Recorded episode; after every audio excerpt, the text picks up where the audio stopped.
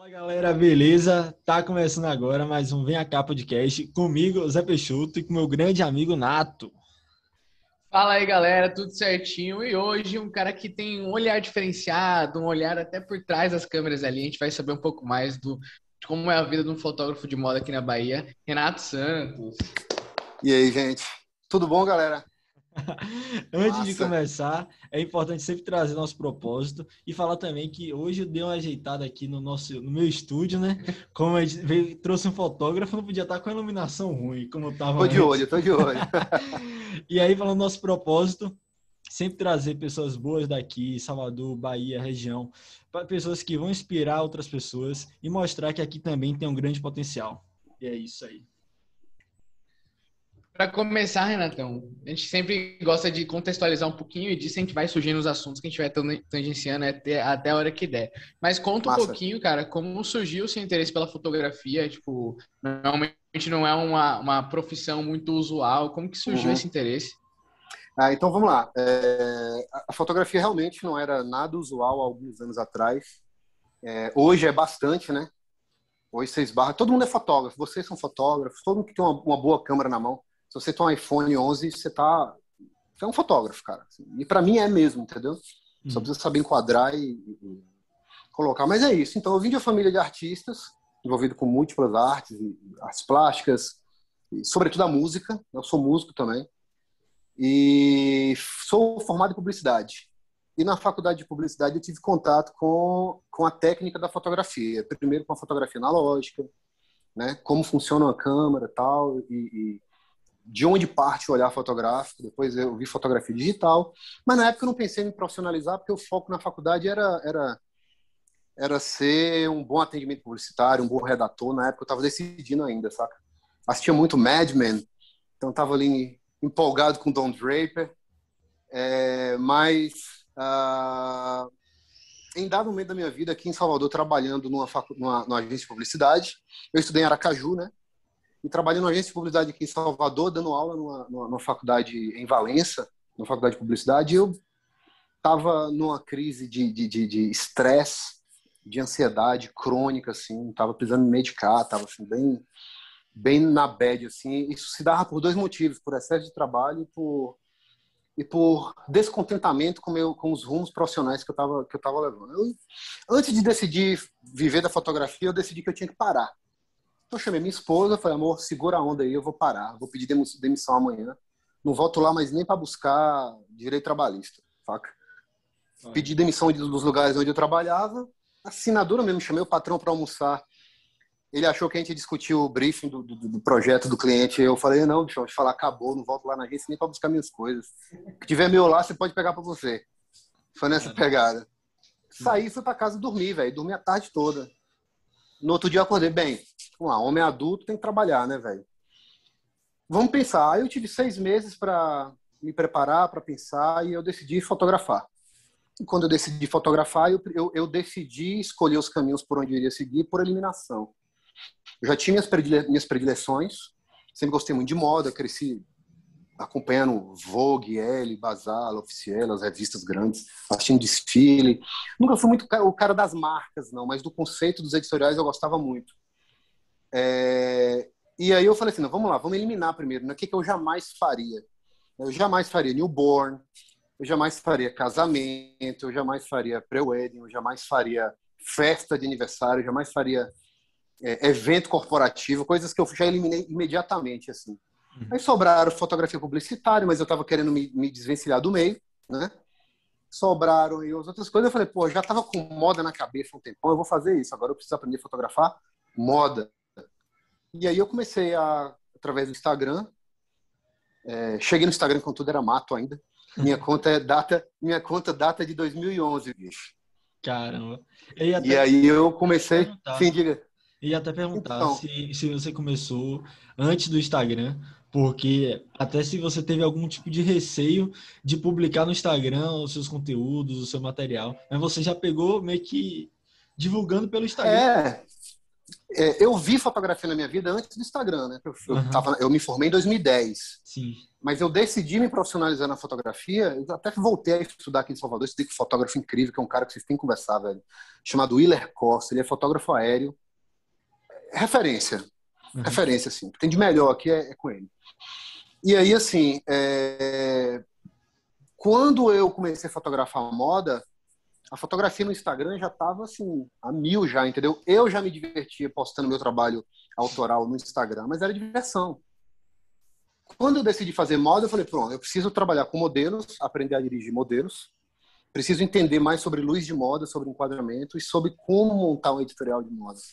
Aí eu fui mandando direct para modelos, para estilistas, conversando com o pessoal de marca, de vitrinismo, de shopping, para eles me elucidarem, mostrarem o que, eu tinha que fazer. Aí eu percebi que eu já tinha um tino. E a, a coisa estava acontecendo certinho, entendeu? Uhum. E aí começaram a acontecer outras coisas, que aí é mais história. Mas assim, minha carreira aconteceu muito rápido nesse sentido, assim, é, é impressionante. Acho que, acho que nada travou.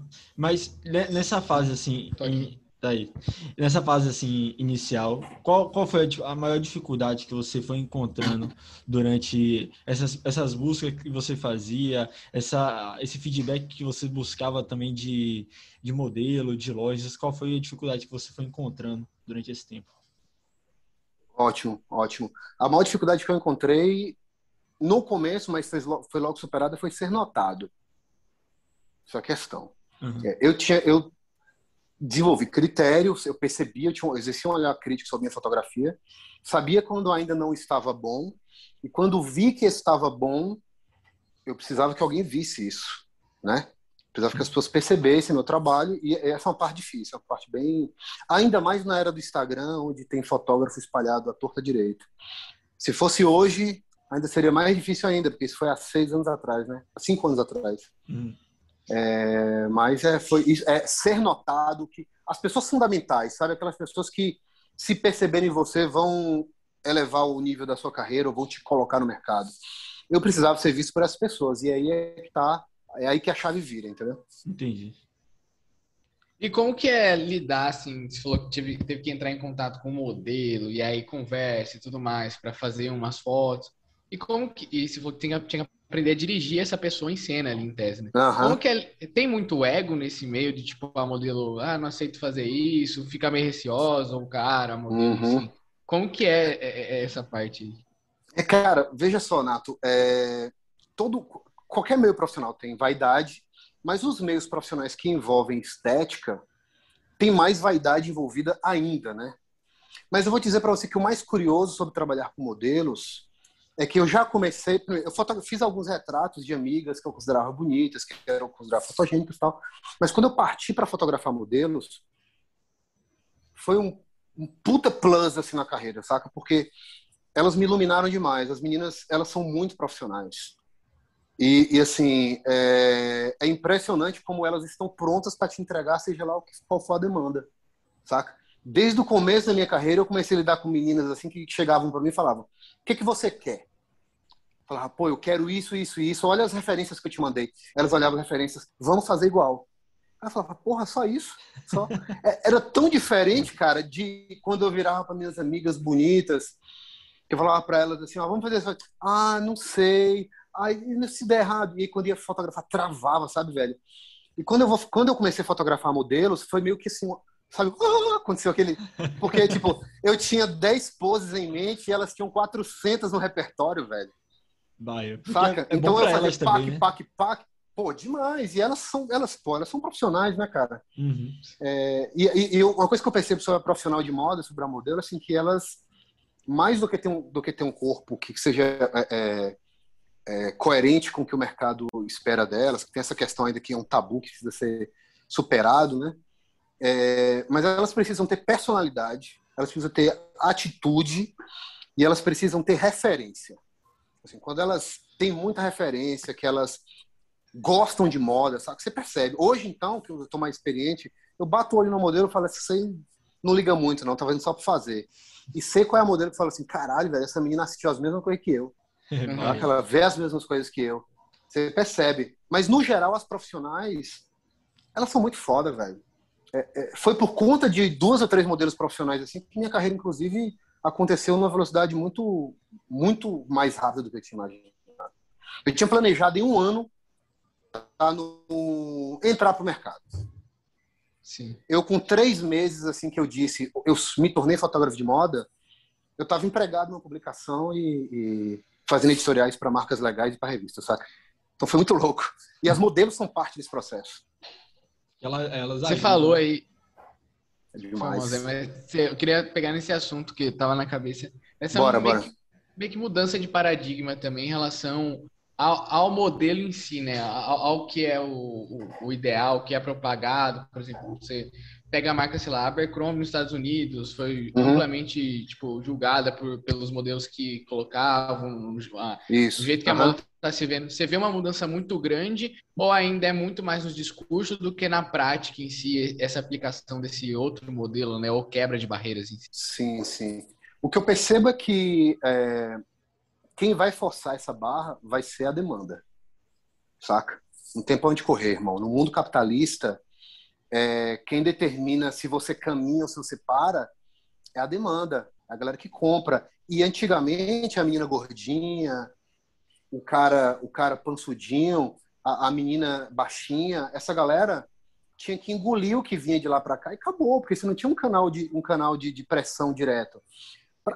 Para exemplo, para exemplificar o que a gente está conversando aqui agora, a Victoria's Secret, que é puta, marca de lingerie maravilhosa, 11 a cada 10 fotógrafos adorariam trabalhar com a Angel da Victoria's Secret, saca? A gente tem a, a, a maior Angel de, de, de, todos os tempos é a Adriana Lima, que é daqui. Outro dia ela até postou uma foto em Salvador, falei assim, pô, vou chamar ela para fotografar. falei, não, quem é você, brother? Mas assim, a Victoria's Secret está sendo extremamente impressionada para mudar o padrão. eles são pressionados há 20 anos para botarem modelos com corpos normais. Porque eles só colocam aquelas mulheres muito magras com curva, saca? Não aquela magra esquelética, mas aquela muito magra com curva, tipo Gisele, tipo a Naomi Campbell, tipo a é, é Candice Swamp, a sul-africana.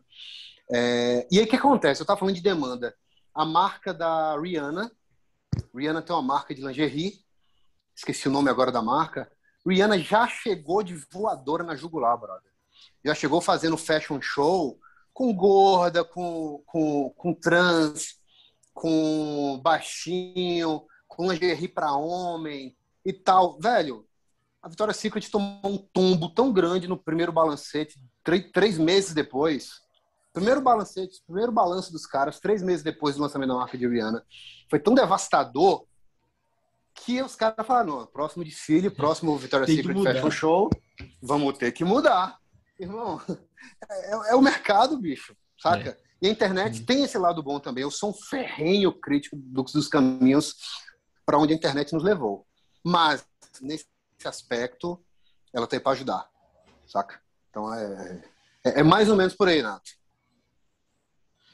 Irado, velho, irado. Porque muitas vezes parecia que é algo top-down, né? Mas que você está falando, é bem de baixo para cima mesmo, né? A, é. a, pessoa que. Porque eu acho que também parte daquela onda de. É, era algo que você aspirava, né? Então você tinha que olhar para uma foto, tinha que olhar para um momento, sei lá, até foto de cerveja, você tinha que olhar e querer estar naquele momento. Hoje é mais de identificação, é, é tipo, eu Exato. quero. Pô, tem como também, tá ligado? É do, do, ser mais acessível. Acho que isso é muito bacana, isso tem, É muito bacana. O, o problema disso é que a gente está criando muitos nichos, né? E a gente, ao uhum. invés de ampliar a nossa comunicação, a gente está conversando só com os nossos. É, a, bolha. a gente tem um, aí a gente tem uma solução de mercado e, de, e, e, identitária, mas a gente tem um problema sociológico.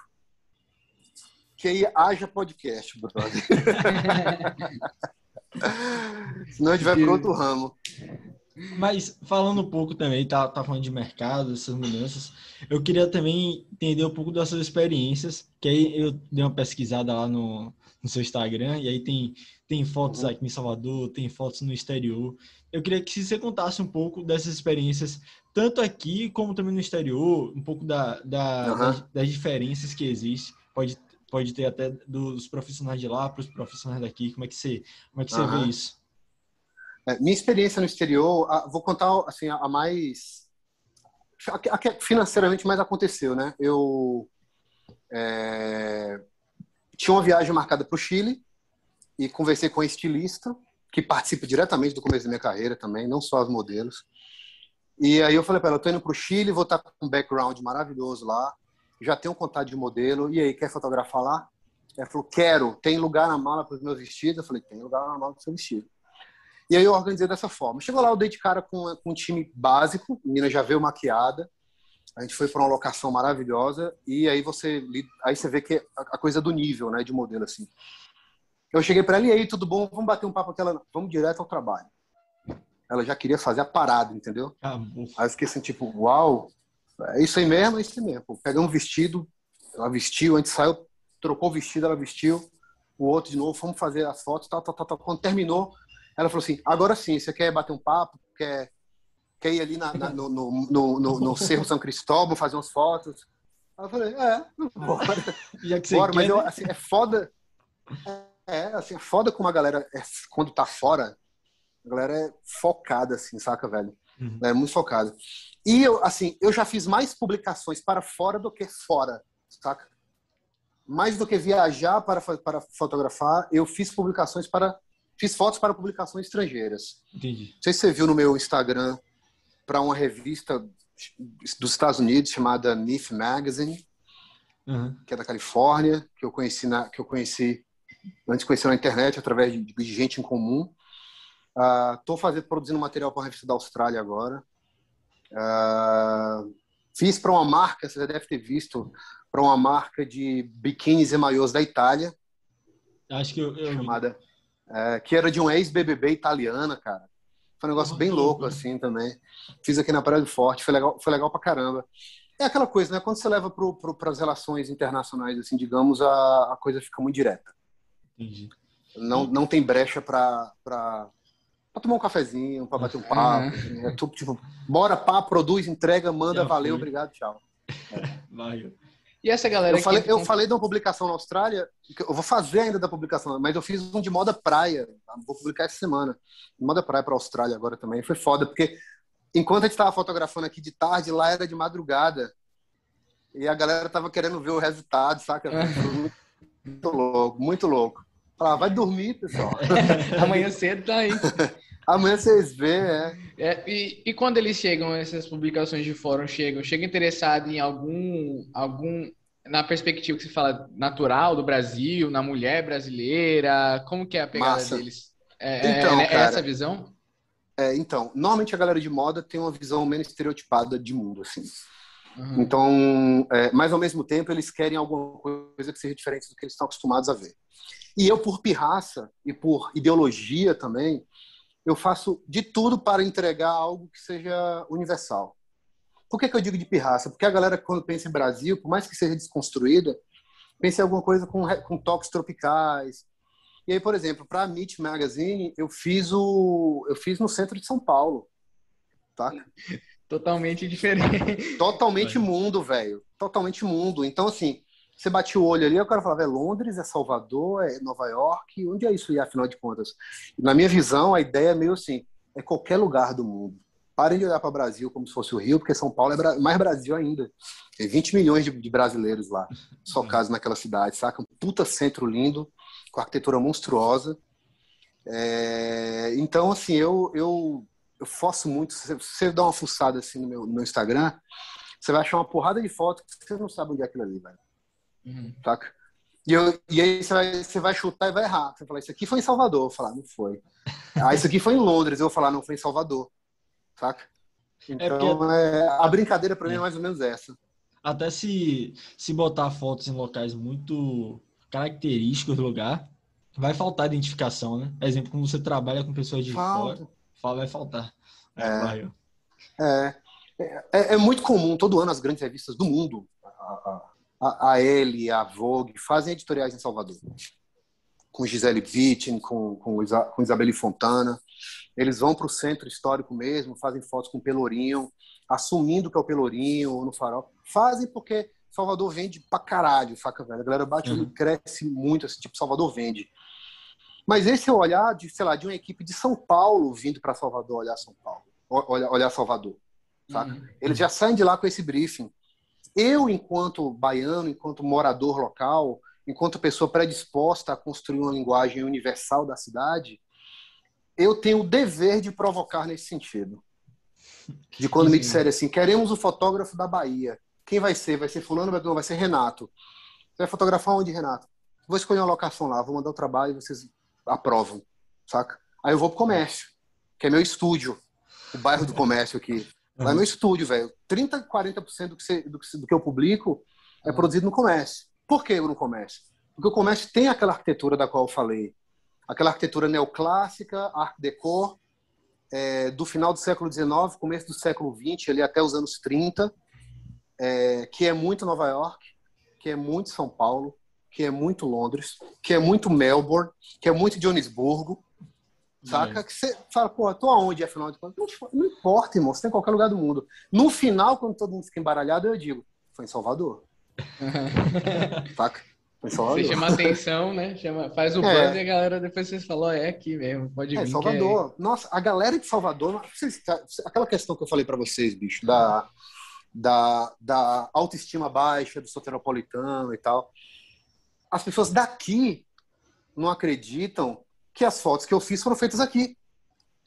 Você tá entendendo, velho? Uhum. E aí eu me pergunto assim, pô, eu tô aqui há oito anos, o cara tá aqui há 25 anos e ele não viu o que eu vi. É, tipo, é. o cara passa. Tem gente que mora na cidade baixa. Se você mora na cidade baixa, passar pelo comércio é obrigação. Vira Aqueles, comum, né? É comum. É, é, aqueles oito quarteirões ali, da, de quando você sai do mercado modelo até chegar ali na região do Porto, são oito quarteirões. São oito quarteirões de arquitetura mundial.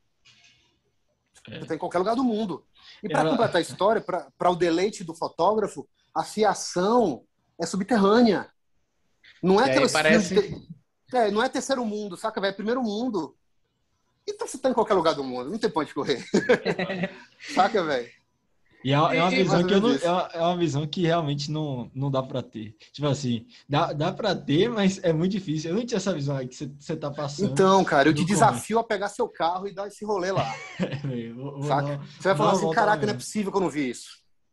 Não é à toa que a Prefeitura de Salvador, no projeto de Salvador 360, pretende é, ocupar, reformular e ocupar o bairro do comércio. Uhum. Porque o potencial daquele lugar é absurdo. Absurdo, é como o Sorro, em Nova York. É como um bairro, esqueci o nome agora, tem um bairro em Joanesburgo, na África do Sul, que é, tipo, o centro de Joanesburgo é, é, parece Nova York, só que tá abandonado igual o comércio, saca? Entendi. E aí os caras, assim, a galera decidiu, vamos ocupar tal bairro do centro de Joanesburgo. Cara, você tá em Londres lá, velho. Entendeu? E são potencialidades que estão é, subutilizadas. Então aí, antes de reformar, eu fui lá e fotografei. Sabe? Uhum. Pra quando tiver fodão, eu falar assim, velho, eu já explorava isso aqui, vocês, vocês nem olhavam. É vocês tinham medo de vir aqui que vocês achavam que ia ser assaltados. Eu sou raiz, pô, tá entendendo? Sou raiz, pô. pô. No centro de São Paulo, velho, muita gente fala, você vai fotografar no centro de São Paulo? Eu ah, vou. Ali na região da Sé, tem mendigo, cara, tem cracudo demais, saca, velho? Uhum. E vocês vão botar o pi aí, né? Eu, pô, quando tá. falar palavrão, vai falar. Não, mas é porque a gente não monetiza ainda, então. ah, então já dá, já dá, né? Já dá. É, ali tem demais, assim, só que eu não posso perder a beleza daquele lugar por causa disso, bicho. Eu, é porque eu tô mais bonitinho agora. Mas eu tinha uma barra batendo aqui na, no, meio da, no meio da barriga. Tô magro agora, mas eu tava gordo. Eu, dava medo, saca, velho? Então, dava medo. se, o cara, se o cara fosse assaltar, e ele tivesse outra opção, não ia ser eu, velho. Uhum. Mas vamos roubar outra ali, que esse cara ali é meio assustador. Mas, Renatão, como que você faz para ver essa potencialidade do local também? Você tem algum, alguma tática de, pô, vou a pé, vou pegar um caminho que eu nunca peguei, vou... Ou é simplesmente referência que você tem na sua cabeça de outras pessoas? Como que você descobre essa potencialidade local? Cara, primeiro, assim, para mim o olhar, o olhar é uma questão poética e filosófica. Se você não bota a cabeça para lado de fora da janela do seu carro, se você não olha, é porque te falta te falta poesia, sabe, velho? E isso não é técnica. Isso você pode desenvolver uma técnica em cima disso. Hoje, quando eu vou fotografar na locação, mesmo no comércio que eu conheço como a palma da minha mão, eu, quando eu saio de casa hoje, eu sei qual prédio do comércio que eu vou usar como fundo para tal look, porque a loja me mandou seis looks Aí eu pergunto, você quer tom sobre tom ou você quer contraste? Ela falou, eu preciso, preciso de contraste, porque isso aí é para vender. Eu falo, beleza. Então, esse, aí na minha cabeça, ó, esse look preto eu vou fotografar naquele prédio branco, esse look cinza eu vou fotografar naquele prédio clarinho, esse look branco eu vou fotografar naquele prédio preto, cinza escuro, que tem hoje, que é aquele na Miguel Calmon, saca? Uhum. Esse look aqui, que é muito confuso, eu vou, eu vou desfocar muito fundo e vou fotografar com a, com a rua, sem pegar muito o, o prédio, a parede próxima. É, por, isso é técnica. Agora, saber onde há belas locações, observar a cidade, é, eu acho que é um dever, primeiro que é um dever cívico do cidadão. Que eu acho, por exemplo, que o pernambucano exerce muito melhor do que a gente. Eles veem beleza lá que você nem fazendo força, você vai ver. Não, eu tô zoando, Recife é linda. Não é um Salvador, mas é, mas é massa. É quase. É ok. mas mas é, eu acho que um dever é um, é um dever do indivíduo que mora numa cidade gigantesca como a nossa, e eu não estou falando de tamanho aqui agora, falando de magnitude, de significado, e de estética, e de possibilidades estéticas. O indivíduo que mora numa cidade dessa, ele tem por obrigação de olhar para ela de uma forma diferente. O que, que traz um milhão de, de, de gringos por ano para Salvador para ver aqui que eu, que eu não estou vendo? Sério que você acha que, que é só o centro histórico? Que não é pouca coisa, o centro histórico é coisa pra caralho. Uhum. Você acha que é só a Costa do Sauípe? Você acha que é só a Orla da Barra? Não é, cara. Tem um bocado de coisas. Tem gente que nunca botou o pé. Não, não, não, não confessem, tá? Mas tem gente que nunca botou o pé no Museu daqueles da Vitória. Uhum. Saca? São cinco, pelo menos, entre a Vitória e a Rua da Graça ali. Museus incríveis. Eu já fui muitas vezes a cada um deles. Ontem eu fotografei na porta de um. Porque eu cansei de ir lá e toda vez que eu chegava eu passava na porta e falava, ó, oh, velho, essa parede aqui é linda. Saca? parece, é... parece Notting Hill, em Londres. Uma ah, coisa... meto a foto lá, uma coisa acontece. que até acabo falando com alguns amigos, né? É que às vezes o que a gente conhece de Salvador é, é um interior da vida muito pequeno. Porque às vezes a gente é. anda, a gente vai andar, a gente vai andar Itaigara, aí vai um pouco na Vitória, aí Barra, meio que acabou a. O fim, acabou Salvador, não é assim. E às vezes até pensa assim, pô, acho que vale a pena fazer, pegar um passeio desse de que pega os turistas mesmo que roda a cidade, só para ver o que é que, eu sim, não, sim. O, que é que, o que, é que eu não conhecia ainda. Porque realmente. Cara, cidade... com passeio de lancha você vai ver muita coisa. Porque é. você vai para o subúrbio, saca? Dentro, Bahia adentro, a Bahia, a Bahia de Todos os Santos, irmão. A Bahia de Todos os Santos é uma coisa absurda. Eu faço questão, hoje eu moro aqui no, no, num edifício alto, na Barra. Uhum. Eu precisava da vista para Bahia. Foi condição assim para mim, de, de colocar em contrato, saca? Eu preciso morar com vista para Bahia, porque a Bahia não é normal. De quebra, o prédio que eu moro é redondo, então eu vejo a Bahia e vejo o mar aberto também. Então, tá maravilha. É, mas a Bahia, tô bem servido. Mas eu gosto muito mais da Bahia do que do mar aberto. É. Até porque lá do mar aberto vem muito salitre, muito vento e tal, e a Bahia, a Bahia é foda. E eu tô falando Bahia sem H. Uhum. Porque a, a, com H também é foda, mas. então, bicho, é isso, você falou. Assim, a visão é provinciana, a visão de cidade pequena, né? É. Eu vou dar um relato, Zé, para ilustrar isso que você acabou de falar. Eu fotografei quatro clientes diferentes entre dona de loja, dona de marca, blogueira e outra dona de marca. Essa semana, quatro. Todas vieram me buscar aqui em casa. Beleza? Beleza. Todas vieram do, da zona norte da cidade, ou centro-norte da cidade, como a Pituba, né? Uhum. Centro litorâneo, vamos chamar assim. Todas vieram para a zona sul usando o Waze. É. Percebe a gravidade da coisa? Como é que você vai buscar alguém na barra? Velho, eu não tô falando de Cajazeiras 11, não, bichão. Eu tô falando de barra. É. Ela saca? pegou uma reta e eu, vou, eu podia dar nome, eu podia dar nome a elas aqui agora, saca? Eu não vou dar... Aí você que sabe. Porque que... se elas assistiram, se elas assistiram, elas vão saber que eu tô falando delas, entendeu? É. E aí vão me xingar depois, mas eu adoraria. Mas todas usaram o Waze para chegar aqui. Você é não tá isso. entendendo, velho? Isso é grave, saca? E na hora de ir embora, eu me deixava e falava assim: e agora, como é que eu faço aqui? Aí eu falava, ah, velho, eu não vou te ensinar a sair da barra, não, pelo amor de Deus. Se vire. Não tá, não tá em perigo, não tá em perigo, né? É, pô, você tá na barra, pô. Você tá em. Aqui é Salvador. É, mas isso é, isso é, isso é notável. A gente foi, a gente foi para Maceió no final do ano. E a gente conheceu lugares que eu comentava de pessoas, com pessoas de lá, falaram, ah, nunca fui, não conheço isso. Maceió é bem menor que Salvador ainda, mas é, é isso, é. é, a mania de, de, você nascer num lugar e não explorar tanto não ele, assim, explorar, assim, né? coisas novas. Você falou de tamanho, assim, isso na verdade vai aumentando com o tamanho da cidade. Assim, a gente está aqui numa puta da metrópole, muito maior do que Maceió. Quando você vai para o Rio ou para São Paulo, você ainda vai encontrar mais gente ainda que conhece menos lugares ainda. Porque a cidade ainda é maior, saca? E aí a gente sai daqui ávido por turismo lá. Tipo, eu vou para São Paulo e eu quero comer São Paulo, saca, velho? Com farinha e com, com azeite, assim. Vá lá, comer tudo. Quero engolir a cidade. E quando eu vou conversar com as pessoas que estão comigo de lá, a galera fala assim, velho, eu tô vindo aqui a primeira vez porque você me trouxe.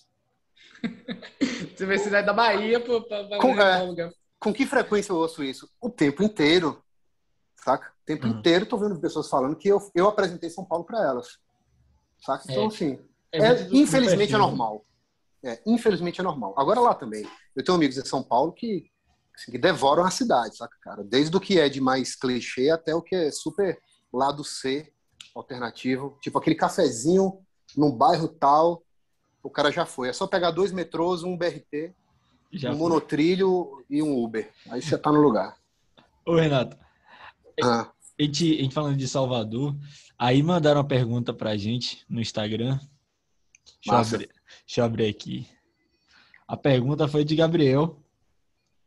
Hum. Ele mandou aqui: se pudesse escolher um bairro para se morar em Salvador, esquecendo questão de segurança, qual bairro seria?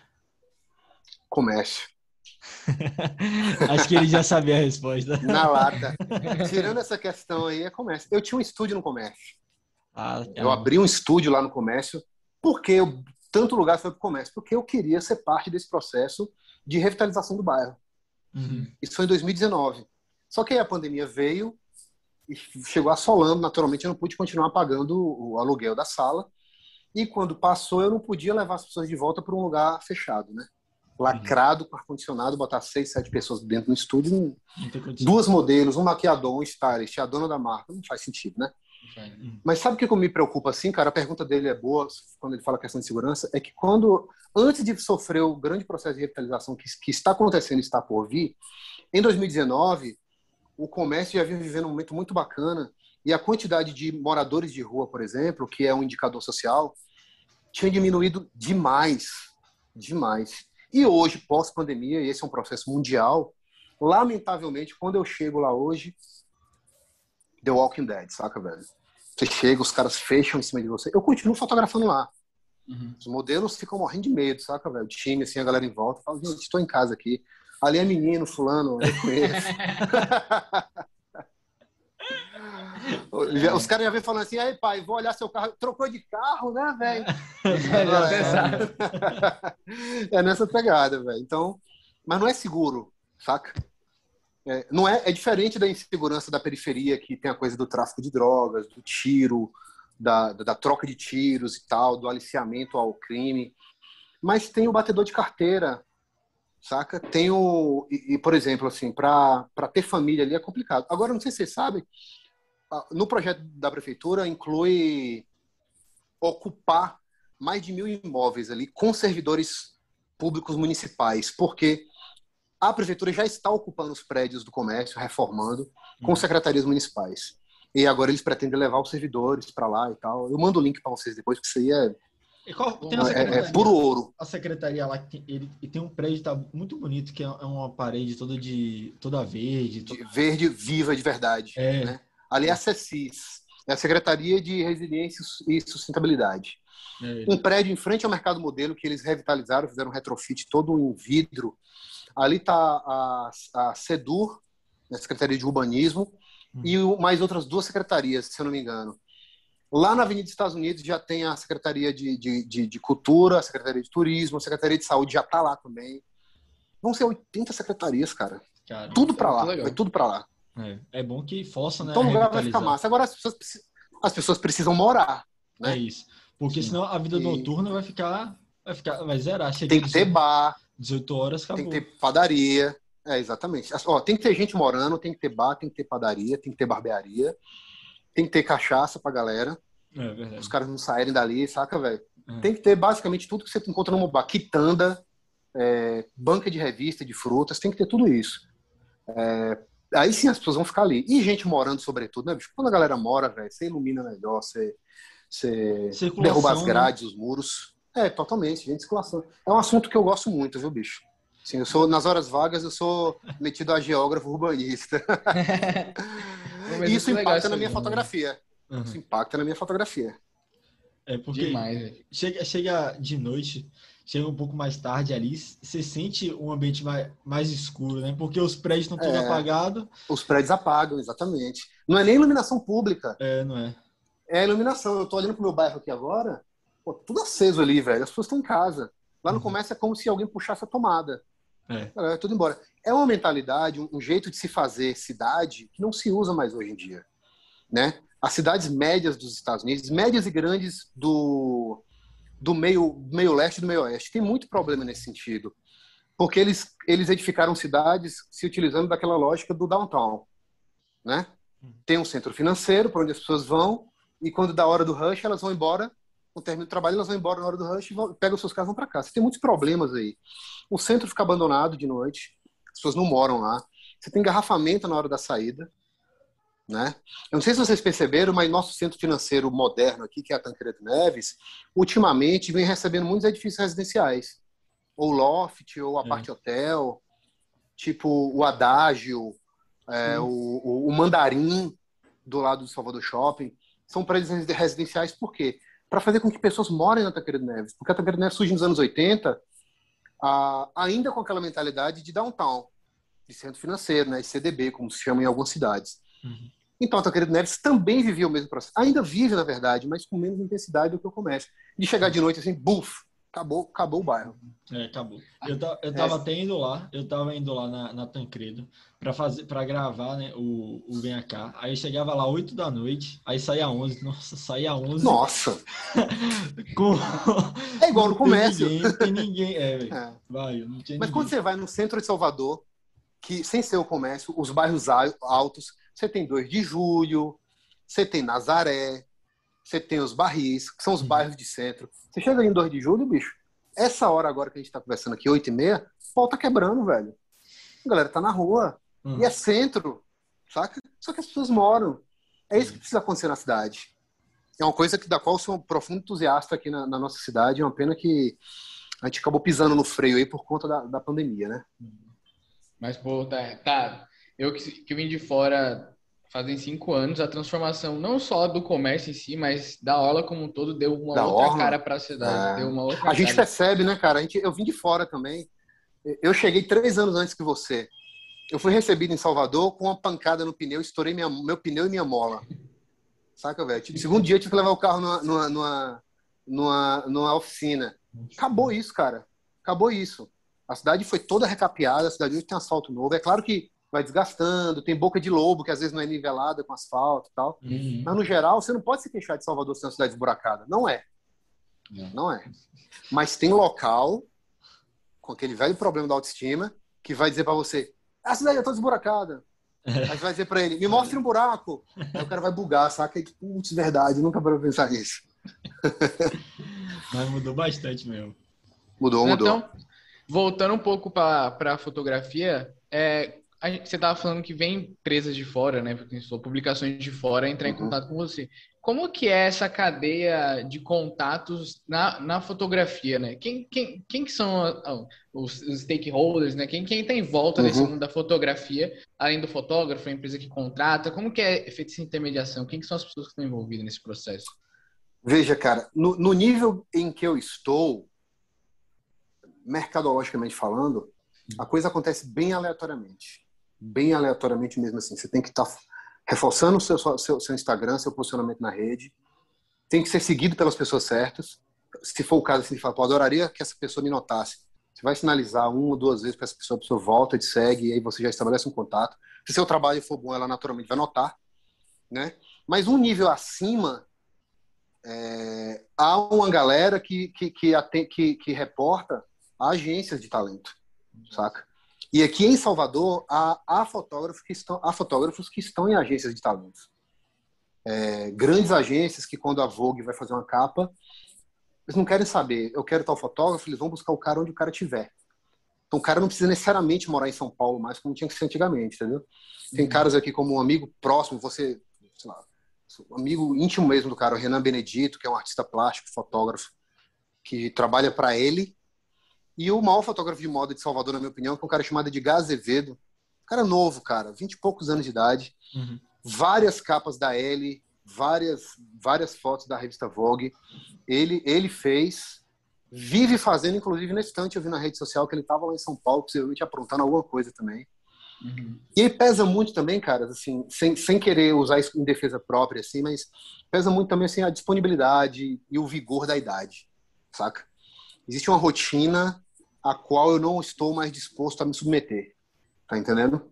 Eu tenho 39 uhum. anos, casado, é, com dor nas costas. Eu não, não posso estar tá viajando como, como os caras viajam, por exemplo, saca, velho? Na pandemia, tipo, se eu dependesse de viajar na pandemia, eu ia ficar sem dinheiro, porque eu não vou viajar. Ponto. Eu sou totalmente intransigente nesse sentido. A gente está conversando aqui agora, quando terminar a ligação, eu vou procurar saber se minha prima, da minha idade, está bem na UTI. Saca? Uma amiga está na UTI, da minha idade. Os donos do apartamento onde eu moro faleceram, ambos, há um Sim. mês atrás. Sim. Saca? É, eu acho que tem uma sensação assim, de que as pessoas não perceberam a gravidade da coisa. Uhum. Tem uma sensação, é, é, é, é modo de falar, né? Sim. Mas assim, se dependesse desse deslocamento, eu apenas não ia. Não ia ponto. Eu falava, não, fotografia não é o único meio de viver, não, cara. Eu posso ajudar numa obra, eu posso ser caixa do supermercado, com dignidade, tá tudo certo, entendeu? Tiver que ser Uber, tem um carro, dá para ser Uber de boa. Não vou me submeter a me, a me colocar nesse nível de risco para daqui a um mês vir procurar e falar, não, cara, não existe mais. Porque hoje a gente está vivendo nesse nível, né? É. Cadê fulano? Fulano já foi.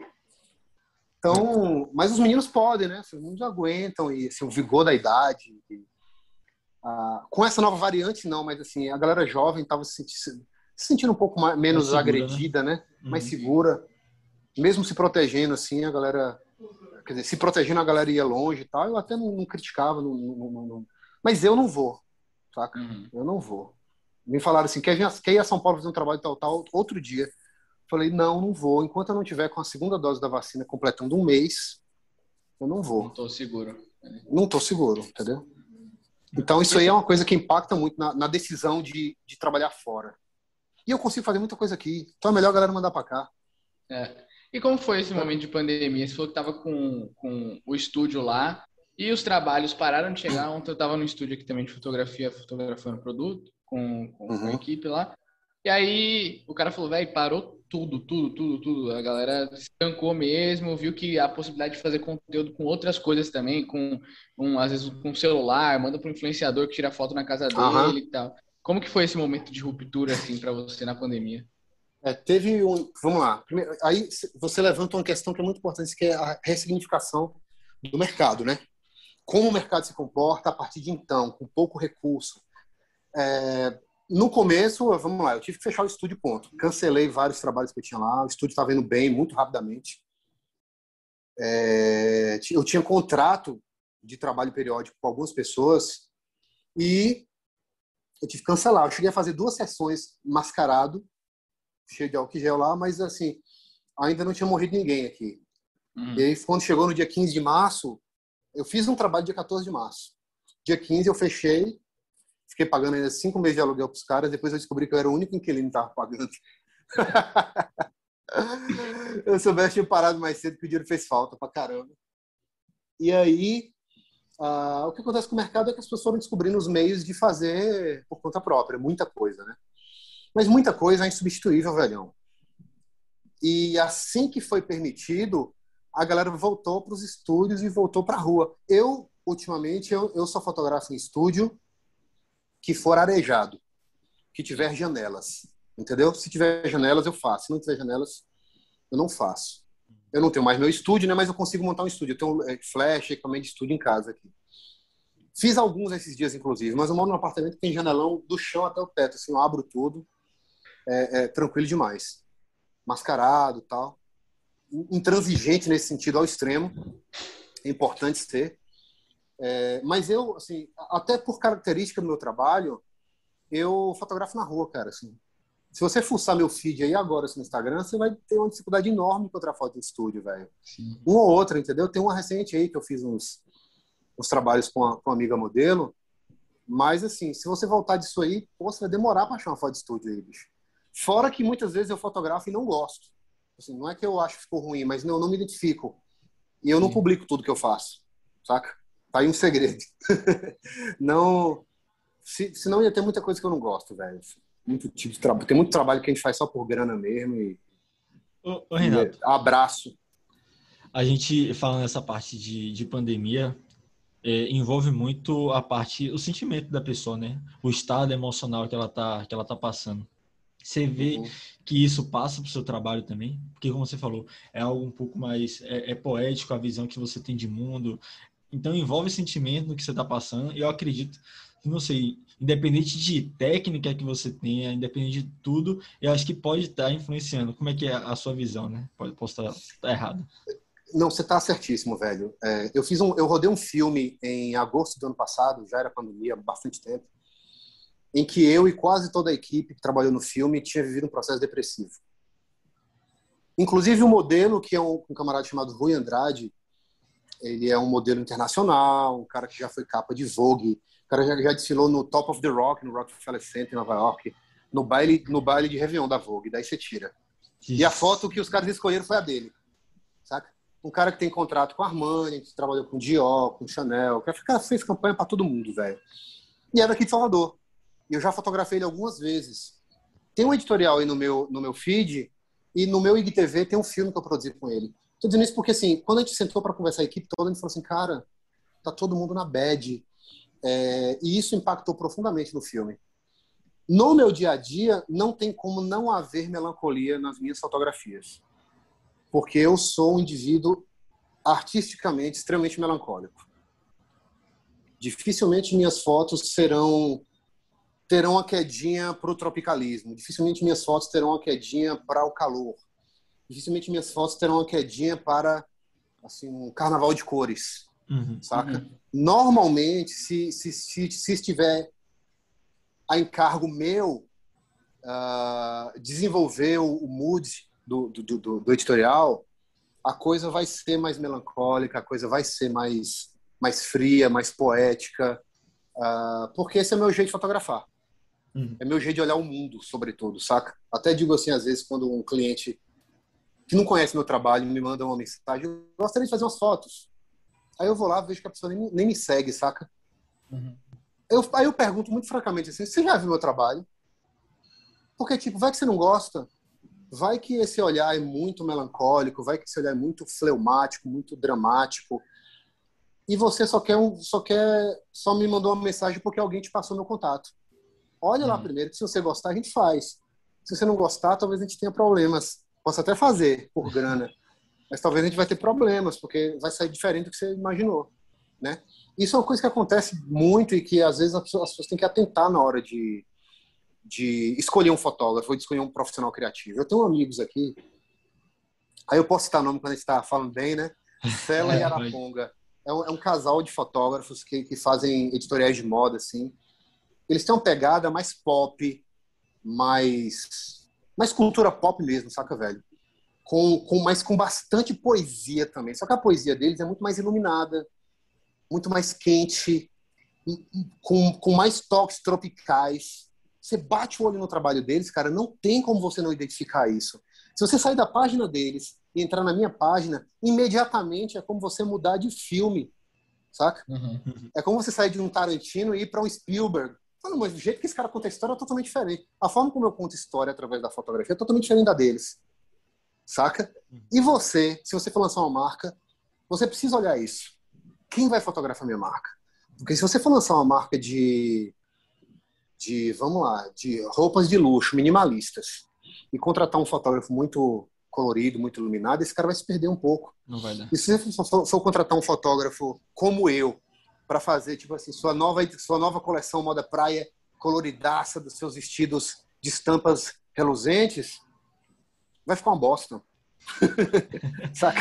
Eu, eu não vou fazer legal, não vou fazer legal. Se me mandarem, eu topo o desafio. Mas não, não me mandam, eles não me mandam porque sabem que não é a praia, entendeu? Entendi. É incrível como esses trabalhos não chegam para mim. Já vem filtrado já. É, vem filtrado, exatamente. Mas e, e, como que você vê o mercado de Salvador nisso? Que se fala, é muito além da técnica, muito além da operação de pegar uma, uma luz, colocar e tirar uma foto. Tem a visão da pessoa. Você, você é. falou que já chega muito trabalho já, já meio que filtrado nesse sentido.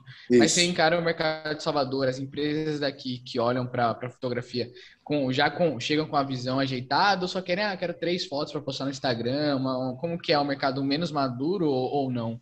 É, só, só, só, tem, só uma coisa, tudo, Renato. Conclua.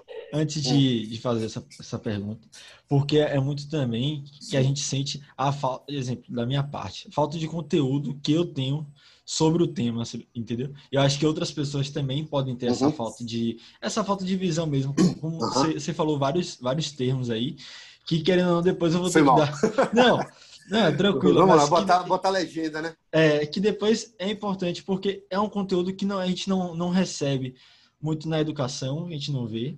Uhum. E eu acho que isso pode afetar um pouco do, do mercado para valorizar tudo mais. Então, eu acho importante ver a sua visão quanto a isso, porque são coisas que realmente a gente não tem noção. E aí, quando eu, por exemplo, se eu for buscar um fotógrafo, agora não mais, né? Mas agora, antes eu ia, eu ia falar assim: pesquisa na, na bio do Instagram, fotógrafo e tal, entrava em contato para ver e ver se rolava uhum. o, o, trabalho. E aí, é, aí você pode, pode responder, eu queria só completar. Não, mas eu achei, foi massa ponderar isso aí. É, é sobre sobre o, o que Nato diz, assim, tem de muito tudo, mas de tudo tem pouco. Uhum. O que, é que, eu quero dizer? Disso aí tudo que ele falou, ó, tem cliente que tem uma visão extremamente filtrada, super bacana. Só, vou, vou, usar a expressão correta: cliente que tem senso estético. Tem cliente que tem senso estético. Os últimos clientes que eu trabalhei essa semana, cara, foi assim, de um prazer enorme. Foi muito bom trabalhar com eles, mas nem sempre é assim. Tem muito cliente que não tem noção nenhuma, tem cliente que não sabe como é que funciona, tem cliente que quer coisa boa, mas não sabe como procurar. Mas, no geral, eu preciso abordar uma coisa que é mais ampla. Assim. Salvador, por mais que seja essa metrópole da qual eu falei, Salvador não é um polo têxtil. Então, Salvador não é uma cidade que tem uma demanda gigantesca de marcas para fotografar. Uhum. Correto? Então, vamos lá. Você talvez conheça algumas marcas daqui, Dila, Defines. Você talvez conheça algumas marcas, mas Salvador, por exemplo, não é Fortaleza. Fortaleza é um polo têxtil. Assim como Salvador é polo de outras coisas, que Fortaleza não é, é o que Goiânia é de moda também, Salvador não é, Belo Horizonte é de moda, tem muita indústria de moda lá. Não é o nosso caso, a gente não tem uma indústria de moda forte aqui. A indústria de moda que mais se destaca em Salvador, em algum nível, é a indústria de moda praia, que eu uhum. particularmente gosto muito, inclusive, apesar de não ser o cara ensolarado, como eu falei, né? Uhum. Mas semana eu vou postar foto de biquíni, vocês vão ver lá, ah, ele até que consegue fazer bonitinho. Amor, é Mas... é profissionalmente aqui, amor, é profissionalmente. É, prof... é profissional. A minha mulher tá acostumada, passou de nesse tá acostumada. isso aí rola muito, viu, cara? Rola muito, assim. Mas o meio, cara, isso foi bom você levantar esse Renato, assim. Vamos lá, primeiro, que eu tô no meio que tem muito gay, tá? Antigamente os gays faziam tudo na moda, menos fotografar. Hoje eles até fotografam. Os melhores fotógrafos de Salvador são gays, saca? É... Mas tirando esses caras, eu e meia dúzia de fotógrafos héteros no mundo da moda aqui em Salvador, a gente só convive com gay, cara. Com gay e com mulher. Então, assim, é, é um lugar, é um ambiente totalmente. É um, é um, é um, deixa eu dizer melhor, um ambiente pouquíssimo convidativo para heteronormatividade, para o comportamento heteronormativo, saca? Então, toda aquela coisa assim de. Se você, enquanto homem como eu, qualquer pessoa, se passar qualquer coisa sobre, na sua cabeça sobre a aparência da modelo, é, sobre como ela, como ela é bonita, como ela tem um corpo bonito, irmão, mas guarde isso num nível que seu olho não transpareça de modo nenhum, entendeu? Porque sua reputação está em jogo ali. E as pessoas confiam em você. Eu fui fazer backstage de desfile aqui, entrava e a galera tava toda trocando de roupa, brother. Foda-se que você é o fotógrafo. Tá todo mundo trocando de roupa. Várias vezes em set de fotografia, as modelos se trocavam na minha frente. Inclusive parte, parte de baixo. Entendeu? E batendo papo. E discutindo o trabalho. Uhum. Eu ali naquele momento, eu desligo totalmente. Você não desliga 100%, mas você desliga Você liga, liga o modo assim, tipo, eu estou aqui para outra coisa, saca?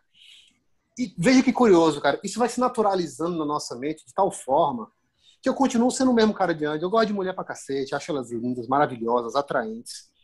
Mas quando você tá no trabalho ali, irmão, tem duas coisas que te impedem de ser o cara normal do dia a dia. A primeira é a pressão para você ser um cara decente, para não pisar na bola, senão seu pescoço vai ser cortado ali mesmo. Segundo é o entusiasmo pelo resultado, saca? Eu adoro o que eu tô fazendo. Então, quando eu tô fotografando ali, bicho, é... eu tô muito pilhado, velho. Não queiram me ver num set, não, saca? Eu tô muito pilhado, querendo que fique bonito. Muito pilhado. Fotografia moda praia semana. As duas modelos mais lindas para fazer moda praia em Salvador, fotografia semana. Para a marca da Austrália que eu falei. Estavam lá as meninas. Se eu te mostrar as fotos, fala assim, vocês vão ver no meu Instagram. Cara, que mulheres maravilhosas. Eu só lembro porque eu olho nas fotos aqui. Porque na hora eu estava assim, pirado em fazer uma luz linda, em enquadrá-las corretamente, em dirigir a pose delas, porque eu queria elas ainda mais bonitas do que elas são. Eu precisava valorizar o produto. E eu tava mil é tipo o cara quando tá sob efeito de um, de, de um entorpecente, saca? Ligam a chave. Eu tava, né? Porque acabou. café, irmão. eu tava com, com, com um dópio monstro que eu tinha tomado na cafeteria antes, na veia. E eu vou pilho a mil, assim, trabalhar. A mesma coisa quando eu tô trabalhando com caras. Eu não fico constrangido quando um cara tá de cueca na minha frente, saca, velho? Tem cara que fica assim, pô, e aí, mano? E aí o cara de cueca? Eu falo, o cara de cueca, irmão. Você nunca jogou em time, não? Foi? Nunca frequentou. É. Nunca frequentou um vestiário de escola, pô. Você fica todo pelado, pô, tá tudo certo. Nesse aspecto, Nato, eu sou, eu sou meu naturista também, sabe, velho? O estado natural das coisas, para mim, é despido. Saca? Então, apesar de adorar a roupa, o estado natural das coisas, para mim, é despido. Então, isso para mim, a nudez é muito natural. Tomei banho com minhas irmãs até elas chegarem na puberdade. Aí elas não queriam mais. Mas tomei banho, tomei banho com meus pais também até, tipo, até começar a nascer pentelho, saca, velho? Então, assim, eu cresci num ambiente que a nudez é muito natural. Uhum. Minha avó tirava roupa para eu fazer massagem nas costas dela antes de falecer. Tá entendendo? Uhum. Então, assim, essa, isso é uma coisa que me ajudou. Eu não sei qual é a experiência na, na mente do outro fotógrafo, homem, uhum. quando tá nesse tipo de circunstância. Mas comigo é, é de boaça demais, assim. As modelos chegam a, a exemplo, quando, quando sabem que isso é hétero, ou descobrem na hora, Sim. assim. Ela chega a tomar Elas sabem de longe, velho. Sabe de longe. É eu podia ter um susto, você é, você é hétero, e aí, não sei. É, não, mas elas sabem de longe e, e, a gente aprende também a identificar. Uhum. É incrível. Sim, mas continue. Não, era isso mesmo, se, se rolava um, um, susto e tal. Não, não, não. É, é, as meninas percebem na hora, assim, velho. Todas elas blogueiras também, todo mundo sabe, velho. Uhum. Existem alguns códigos. Eu convivi muito com. Quando eu trabalhava no Correio da Bahia, trabalhei quase dois anos no Correio. Num caderno de moda com Paula Magalhães e tal, chamado Bazar do Correio. É, a equipe toda era gay. Assim, a equipe toda era gay. E, ou seja, meus melhores amigos durante dois anos eram gays, né? E os caras me ensinaram muitas coisas sobre essa coisa do padrão de comportamento, né? Há pequenos sinais que eu e você emitimos, sinais comportamentais, que já mandam o recado. Eu botei meu pé lá, os caras já sabiam que eu era hétero. E eu podia forçar a barra do jeito que fosse para parecer gay. Não, não ia convencer os caras, tá entendendo? Isso é falso. E o é contrário, é você imagina, né? o contrário, a mesma coisa. É. Renato, como que é depender, por exemplo, para moda praia, como que é depender do tempo, da, da parte externa, assim, para você fotografar? É dureza e, e, tem, tipo assim, algum, alguns macetes de horário, tipo, é melhor fotografar tal horário porque o sol tá melhor, ou, tipo assim, depende da estação do ano, também tem alguma coisa assim? Essa semana eu tive problemas com isso, errei. Não é que eu errei, errei, eu... Era muita coisa para fazer, na pandemia a equipe tem que ser menor, né? Uhum. E eu tive que catar todo mundo, cara, e levar pra busca vida, bicho. Imagina aí, velho. A ideia era começar a fotografar duas horas da tarde. Comecei três e meia, montar o set, fazer tudo. Ah, eu perdi a luz. Você levantou uma questão aí que é babada pra fazer moda praia. Ou externa no geral, assim. Sim. Aqui nos trópicos, a luz baixa muito rápido. Até quatro e meia da tarde é dia. Quando chega às cinco e meia, faz assim, acabou o dia. Até brinco que ser fotógrafo top na Europa é fácil, velho. O dia lá dura, no verão, mil horas, e no inverno a luz, enquanto dura, é boa. Ah, é muito bom, velho. Aí até eu, saca? Mas aqui, se, eu, se pegar um cara lá da, da, da Inglaterra e trouxer ele para fotografar no sol de meio-dia de Salvador, ele tá lascado, velho. O cara apanha muito, a luz é dura, isso aqui faz sombra aqui, isso faz sombra aqui, isso aqui, o lábio inferior faz sombra no queixo, o queixo faz sombra no peito, é. saca? E aí, vira um monstro, saca? Então você precisa de uma luz boa, você precisa de uma direção correta. E aí, assim, é, é, é, a sua pergunta foi foda, velho, assim, porque eu, a gente mora numa cidade que é uma península. A península é um V, assim, correto? O sol nasce no, no, no Atlântico e se põe na Bahia. Correto? Uhum. Vamos lá. Se eu quiser o mar como fundo, eu preciso fotografar. E, e, se eu quiser o mar como fundo e o sol iluminando o modelo de frente, eu tenho que fotografar na Bahia de manhã. Se eu quiser o contrário, eu tenho que fotografar na Orla Atlântica à tarde. Então eu tenho que entender isso aí. Eu tenho que saber ah, onde o sol nasce, onde o sol se põe. Tá entendendo? Porque se eu for para Jaguaribe fotografar de manhã, só vai sair a silhueta da modelo. Se o sol estiver bom, de manhã cedinho, saca? Porque o sol tá nascendo lá. Vai ser uma briga horrorosa, a não ser que eu tenha um flash em mãos. O que vai ficar com estética meio é, é, demodê. É artificial, eu não gosto. Eu usei nesse trabalho agora de Sydney, mas eu usei por querer, um flash assumido. Eu queria uhum. que parecesse aquela coisa meio paparazzi, saca? Flashzão assim, duro na cara tal. Uhum. Mas que eu acho super cool, acho super é, é, é, estiloso, assim, sofisticado. Mas aquele flash de, de ensaio de casal, vocês estão ligados? Que fala baixo. Aquele flash de ensaio de casal, do, é. com o pôr do sol. Não curto, não, velho. Então eu quero usar luz natural. Vou para a Orla Atlântica de tarde, porque eu vou pegar o mar de fundo. E se quiser fazer na Bahia, tem que ser de manhã básico, saca? Se você tiver uma equipe, um, um rebatedor e tal, pô, aí você consegue fazer foto em qualquer lugar. Tem solução para tudo. Uhum. Mas você tem que entender de, de, de, de, geografia, de astronomia um pouquinho, para saber onde as coisas se posicionam. Sim, Caixa. O, o fotógrafo que, que, vem de fora tem que passar pelo menos umas duas semanas aqui. Tem só, que fazer estágio. é, exatamente. Lá não, cara. Lá é tão fácil fotografar, irmão. Saí em Amsterdã, 8 horas da manhã fotografar a cidade. Voltava, tipo, 10 horas da noite e não, tinha parado de fotografar. Trocava o SD, velho. Hum. E foto boa, foto boa, foto boa, foto boa, saca? E eu fotografo muita nisso, gente também. Até nisso o Brasil, pô. Até, até nisso os é. caras foram... é, velho. Mas assim, esse mesmo sol que fode a vida do fotógrafo aqui é o sol que faz a gente ter uma vida deliciosa, né? Porque Sim. vendo aquele frio lá é. Eu adoro o frio. Eu vim de uma cidade fria, mas frio demais, irmão, é, é, é complicado. O, o inverno não é divertido, né? É, você falou da, você falou dessa, dessas viagens. E aí eu queria saber assim, qual foi a viagem que mais superou suas expectativas de foto, de tudo, de experiência no, no local. Precisa nem ser de foto, você pode falar de experiência própria uhum. mesmo. E também uhum. aquela que mais frustrou. Você chegou naquele lugar e falou, porra, só deu foto ruim aqui. No... Só deu foto ruim. É, eu, assim, eu, não, não de moda, tá? Eu tenho um perfil de fotografia de viagem também, se puderem dar uma olhada depois, uhum, é, chamado Bag and Jeans Magazine. É, eu pior foto de pior viagem de foto para minha vida foi uma viagem para Buenos Aires no verão. Foi horrível. Tudo deu errado, tudo ficou feio. Eu ainda não dominava o equipamento bem.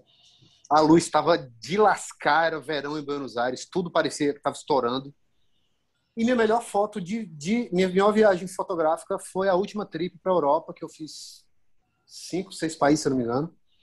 Eu fiz, vamos lá, eu fui para para Amsterdã, na Holanda e para o interior da Holanda, para Bruges e Bruxelas na Bélgica, fui para Londres na Inglaterra, para Dublin na Irlanda.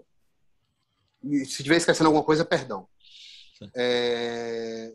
E cara, assim, eu estava mais experiente eu estava mais vivido, eu estava com minhas referências visuais mais consolidadas e eu estava com um equipamento muito melhor. Então, assim, é, paguei mais caro para levar equipamento para lá, que eu fui com 20 quilos de, de, de lente nas costas, saca? Uhum. É, e minha esposa que se dava mal, porque tinha que carregar junto comigo todo dia para rua. Aí era pauleira. Mas é, fiz muita foto boa, cara. E assim, o tempo tava incrível. Lá é muito bom de fotografar, cara. Sabe aquele seu amigo que vai para Paris e faz umas fotos e fala, pô, a foto ficou boa, velho. Metade do mérito é da luz. Ele não fez quase nada, velho.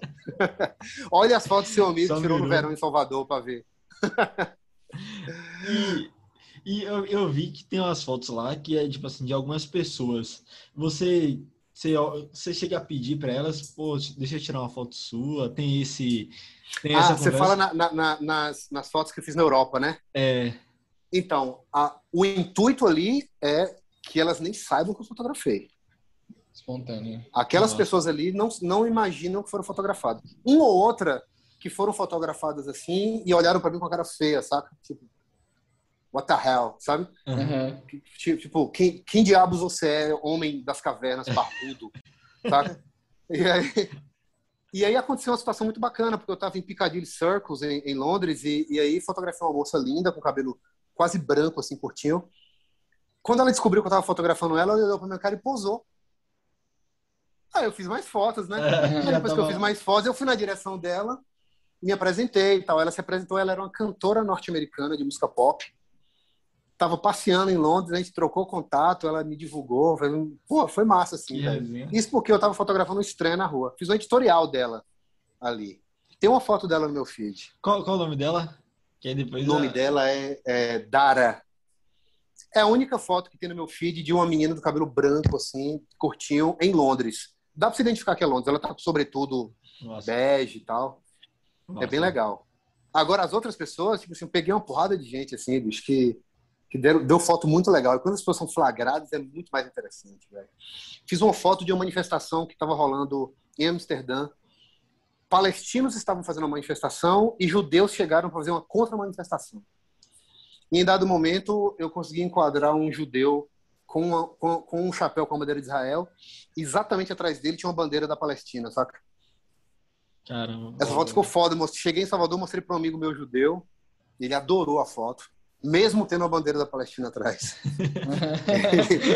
ele, ele, curtiu, sabendo dele da minha posição, inclusive, pró-Palestina. Eu sou cliente, o cara tem restaurante, então ele não pode fazer muita coisa. sem discussão, sem muita discussão. É, sem discussão. Inclusive, é, é, conheço, um, conheço um palestino aqui, viu, cara? Fiz uma coisa esse cara também. Tem, ele tem um, um food truck de shawarma, figuraça que vocês adorariam trocar ideia. Cara, isso é legal. Até pra ver a visão E eles não são amigos, fora, viu? Né? Os caras se conhecem, mas não se batem. Óbvio, é né? Óbvio, óbvio, Vai. óbvio. Tipo assim, qualquer lugar do mundo que você tá, irmão, se, você, se um é israelense e outro é palestino. Já foi, não tem. Não tem e, o palestino é, e o palestino é de Jerusalém. Mas ele não diz para você que é de Israel, porque, porque Israel não existe para ele, saca? Sim. Porque lá é Palestina. Uma coisa, Renato, você falou que viajou com, com sua mulher. E aí, ela, ela sabe fotografar também? Sabe. É isso. Vamos mostrar depois o Instagram dela para vocês. Porque... Ela usava muito celular para fotografar. Mas eu dei uma câmera é... de presente para ela. Porque ia perguntar se, se não fica frustrado quando você pede para outra pessoa tirar, tirar uma foto sua. Porque Totalmente, velho. você sabe qual, qual a luz que vai ter. É, velho. Não sabe enquadrar quando ela não sabia fotografar muito bem, tem um caso clássico disso aí. Uhum. Eu fiz uma foto dela no Trocadeiro, em Paris, com a Torre Eiffel ao fundo, certo? E eu consegui enquadrar aquele arco da Torre Eiffel certinho na cabeça dela, assim. Simples de fazer o enquadramento, você ajeita a câmera e tal. Eu estou enquadrando aqui para vocês. Enquadrei minha cabeça na Saiu agora. na televisão, correto? Aí, foi. Enquadrei, né? Eu enquadrei uhum. aqui. Se eu tirar, tá desenquadrado. Eu fiz esse enquadramento. Eu falei, mostrei, amor, tá linda a foto, não tá? Faça igual minha. Cara, não vai. Não funcionou, velho. Não funcionou. Hoje ela faria. Uhum. Hoje ela faria essa foto bem. Ela melhorou muito a fotografia dela, ela edita. Ela, ela faz toda a edição no mobile, saca? Sim. Mas ela tem uma câmera Fuji Pro que eu dei para ela, muito, muito bacana. Super analógica, cheia de comandos manuais. Ela, ela entende o que é um obturador, um diafragma, um ISO, é. para que serve. É complicado, mas ela já, já domina já. E eu aqui na cabeça dela, ó, apertando a mente dela, irmão. A gente vai fazer outra viagem, agora você já sabe tudo. E aí fica Exatamente, certinho. exatamente, exatamente. Na próxima eu saio nas fotos. É. e Renatão, como que, pra, por exemplo, pra, acho que muita gente agora na pandemia que às vezes ficou em casa, começou a pegar o celular, descobriu umas coisas, e você já está há muito tempo, né? Obviamente, a gente falou muito do olhar aqui, mas a técnica, aonde que aprende? Assim, tem cursos referências, livros referências, É, é, é YouTube? Onde que vai beber da fonte da técnica ali, que é o primeiro passo também, muitas vezes, além, da, além do olhar né, mais artístico, assim? Cara, para a sua geração não tem erro, cara. YouTube, velho. O YouTube é uma mão na roda incrível. Você tudo que existe no mundo sobre técnica de fotografia está no YouTube. Só que eu, por ser um cara meio old school, quando fui voltar para fotografia, eu queria um tutor. E uhum. aí o, o Willer Costa foi meu tutor, foi meu professor, saca? Mas depois eu continuei usando muito o, o, o, YouTube para aprender uma porrada de coisa. Coisas na edição que eu não ia ligar para ele enchendo o saco para ele perguntando, entendeu? E aí, e muita coisa é vivência. Porque eu não sei se você sabe, mas a fotografia, ela, é, ela tecnicamente falando, ela é exata. Do ponto de vista do olhar, ela é humana.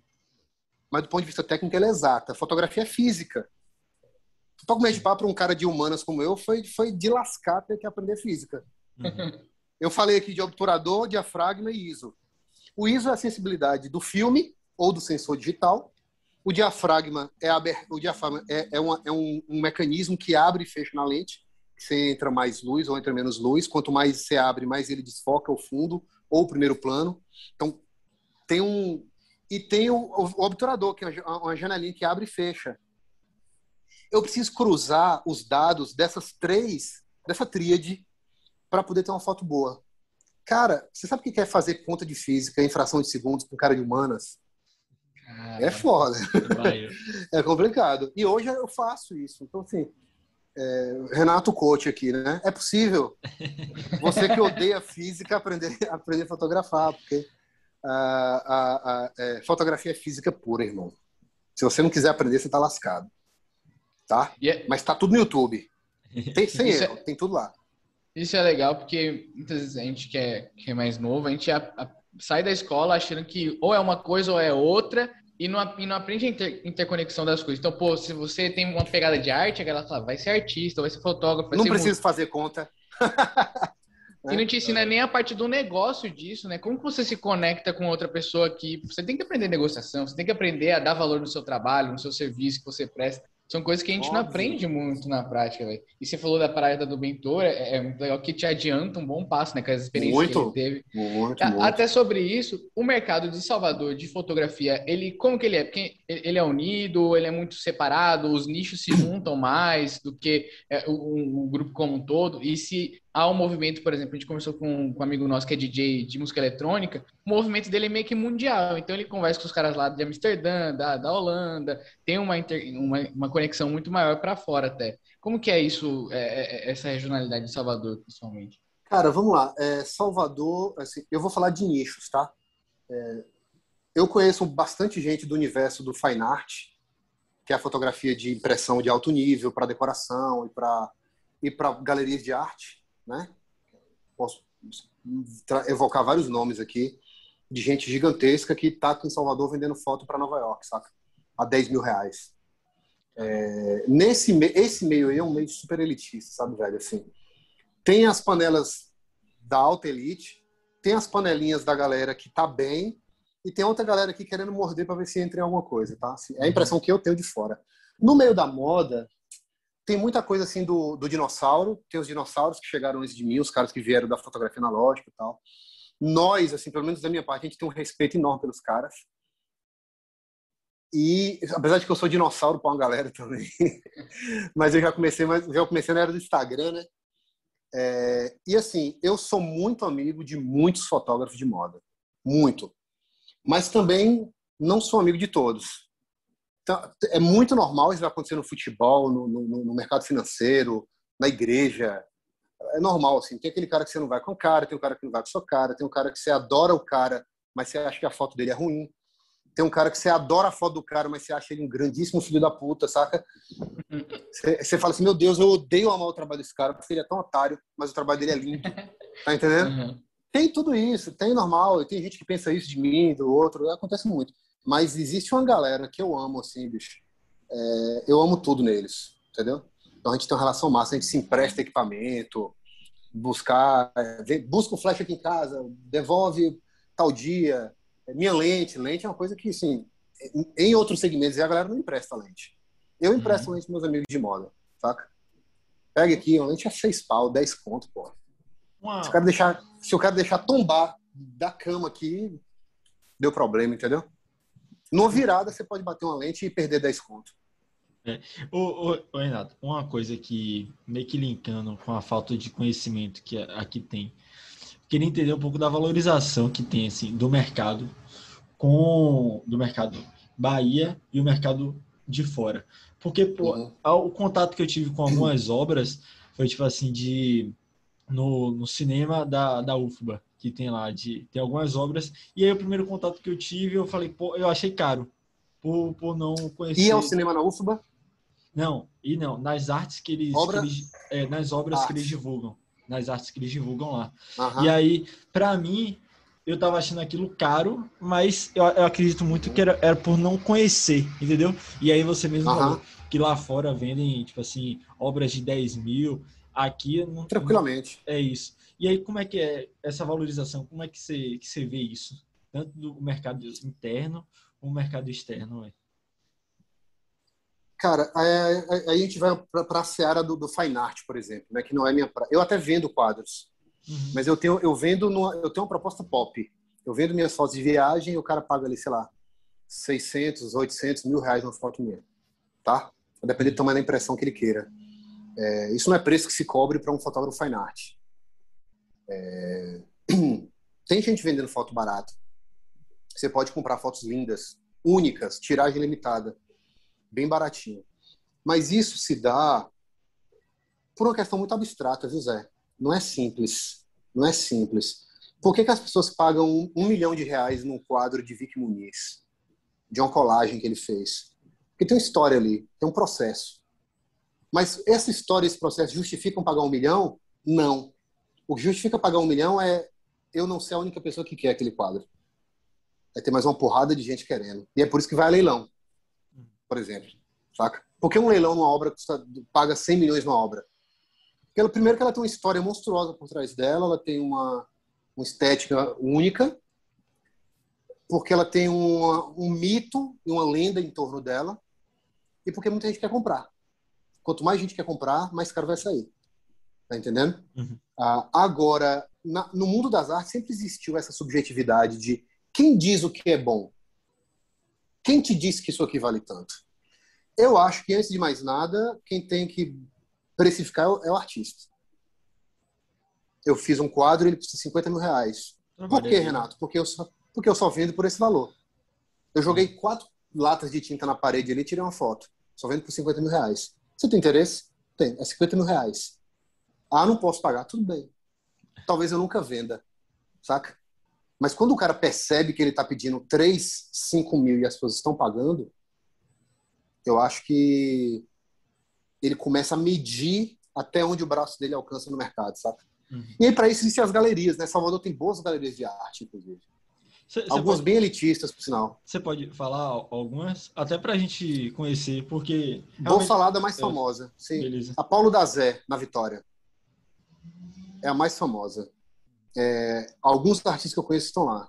Amigos. O Willer está lá, que eu falei, fotógrafo aéreo. O Renan Benedito, que é o fotógrafo do momento aqui no mundo das artes em Salvador. É um cara que retrata a realidade dele no, na, na, na suburbana de uma forma, irmão, que ninguém conseguiu fotografar. E é diferente mesmo. Diferente mesmo. Você vai olhar e fala, não, isso aqui é outra coisa. A poesia, ela, ela transcende toda, toda a sua compreensão de cidade e de, de bairro. Assim. Ele transforma a pelada dos moleques no, no, beco dele lá na, na, Santa Luzia do Lobato numa obra-prima, bicho. Esse é. cara teve uma exposição no MAN, aqui em Salvador, que, assim, tinha um outro artista grande, que eu não vou falar o nome, na exposição com ele, dividindo a galeria com ele, dividindo a exposição no Museu de Arte Moderna, e a galera só queria falar com ele, velho. Saca? É muito louco. Uhum. Não tem jeito, a galera só queria falar com ele, porque o trabalho dele tava, tava roubando a atenção, saca? É. Então, é, é, isso. Assim, é, é, difícil. A pergunta sem resposta. Não, não, tranquilo. Ô, Renato, a gente tem, a gente tem um quadro que é nosso, nosso podcast, que é Pergunta de Brother. E Vamos aí. Lá. São as mais, são as mais miseráveis dessas aí. Né? É. Pergunta de brother, a gente foi atrás da pergunta de brother. Quer fazer, Nato? Certo. Pode fazer, Zé. Pronto. Vai. Aí, ó. solta a vinheta, mas daqui a pouco a gente. Na edição aqui, na edição aqui vem a vinheta. Massa, massa, massa. a, deixa eu abrir aqui. Pergunta de brother. E aí eu vou fazer a pergunta, aí você vê se você adivinha de quem foi. Foi isso do seu. Se você, se você só pudesse escolher entre passar o resto da, da, vida tomando uma xícara de café por dia e fazer uma foto ou fazer uma foto por dia, escolheria expresso ou coado?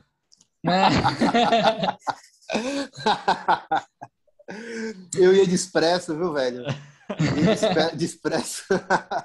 Tranquilamente. Eu, é... Alguém falou de foto aí? Não. Não me lembro de foto. Não existe foto sem café, brother. Existe uma rotina minha aqui. Quando eu saio fotografar com as pessoas, eu passo na cafeteria. É sério, é religioso, assim. É tipo um ritual. rezar. É tipo rezar pro cara muçulmano, saca, velho? É, eu passo na cafeteria, tomo meu expresso e eu falo, agora a gente pode trabalhar. Agora eu tô aqui pensando quem foi o sujeito que fez essa pergunta, bicho. Isso, isso tá com cara de ser Felipe, não foi não, Felipe? Não. Foi não? Posso dar uma dica? Dê a Come... dica. Começa com C e termina com Dias.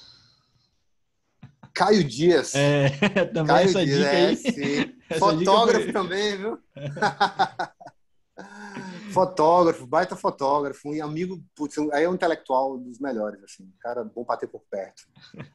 Gosta de café também, mas não é, mas não é no meu. Não é tanto. Não é do clube dos devotos também, não. É demais. Ele não, ele não paga caro em café como eu pago, não. Massa. Ô, ô, Renato, a gente tá. Quer entrar nas três, Renato? Quer entrar? Pode ser, pode ser. Normalmente, Renato, a gente tem as três últimas perguntas que a gente faz para todo mundo e é legal que a gente vê várias visões, assim é, diferente dessas três perguntas. Massa, massa. Minha bateria, inclusive, tá, tá reclamando aqui, mas nós vamos até o limite.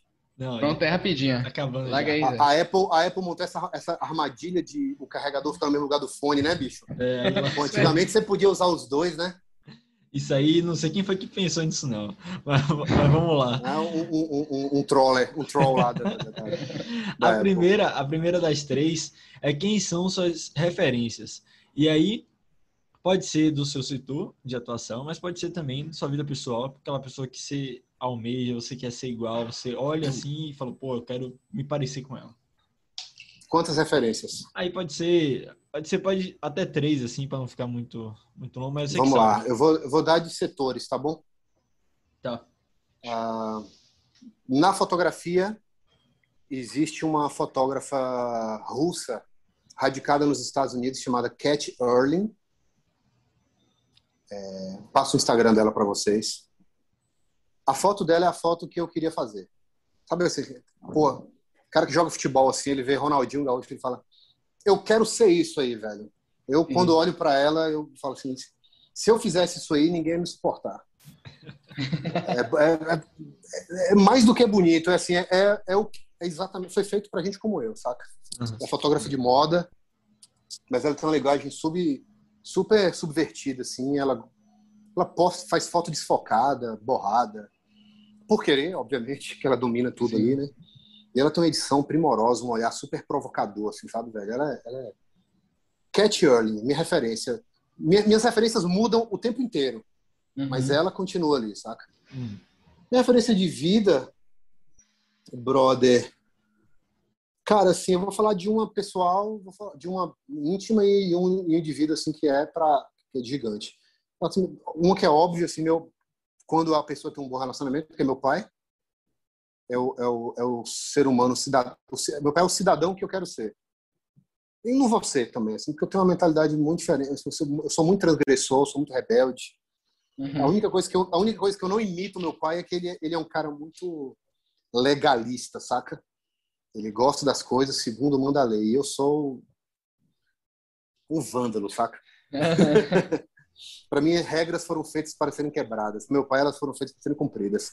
Mas o homem que ele é, ele é certamente assim. funeral do meu pai, que eu espero que demore mais 50 anos para acontecer, vai atrair muita gente, porque ele é um cara extremamente admirado, saca, velho? É, e aí eu queria ser um pouquinho admirado pela hombridade como ele é. E se tem um cara que influenciou minha vida profundamente é, na minha visão ideológica de mundo, chama-se Nelson Mandela. Mandiba.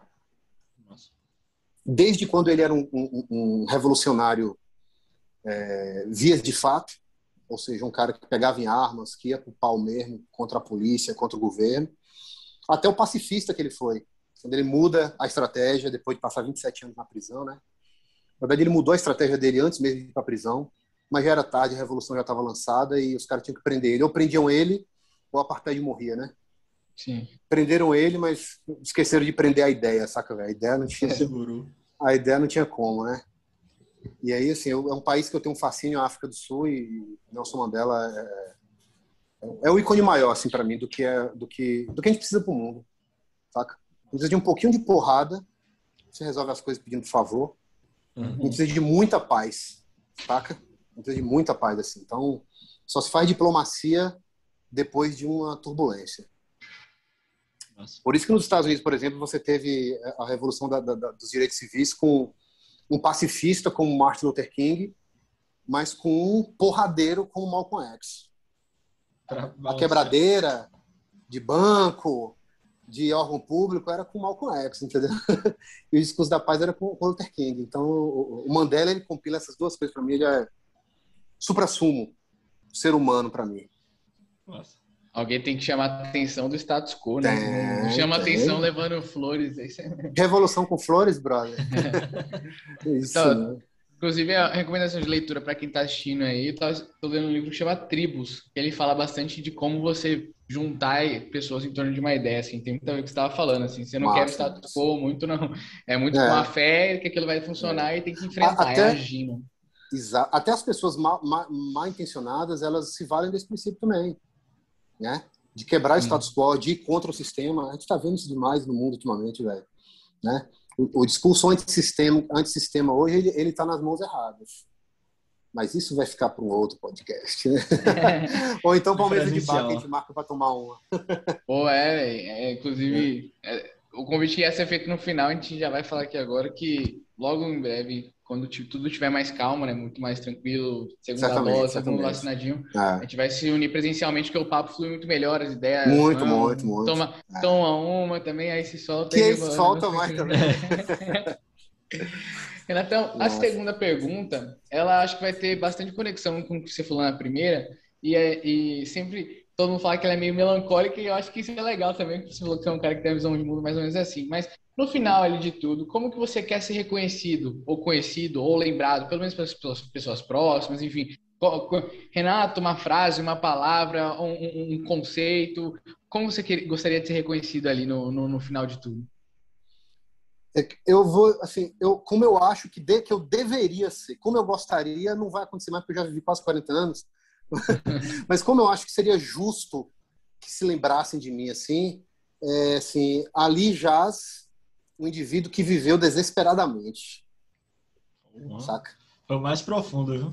É, então. adora... Um cara que adorava viver, assim, era maluco pela vida e foi embora a pulso. foi embora contra a vontade. Massa. E a última, Renato, vai contar com é uma pergunta que conta com a sua colaboração também. Quem você acha que poderia vir aqui conversar com a gente, bater essa resenha. E aí, você pode discorrer aí, porque você vai ajudar depois. Então. Não, não, isso tem nome, aí deu ruim, velho. Falar só um.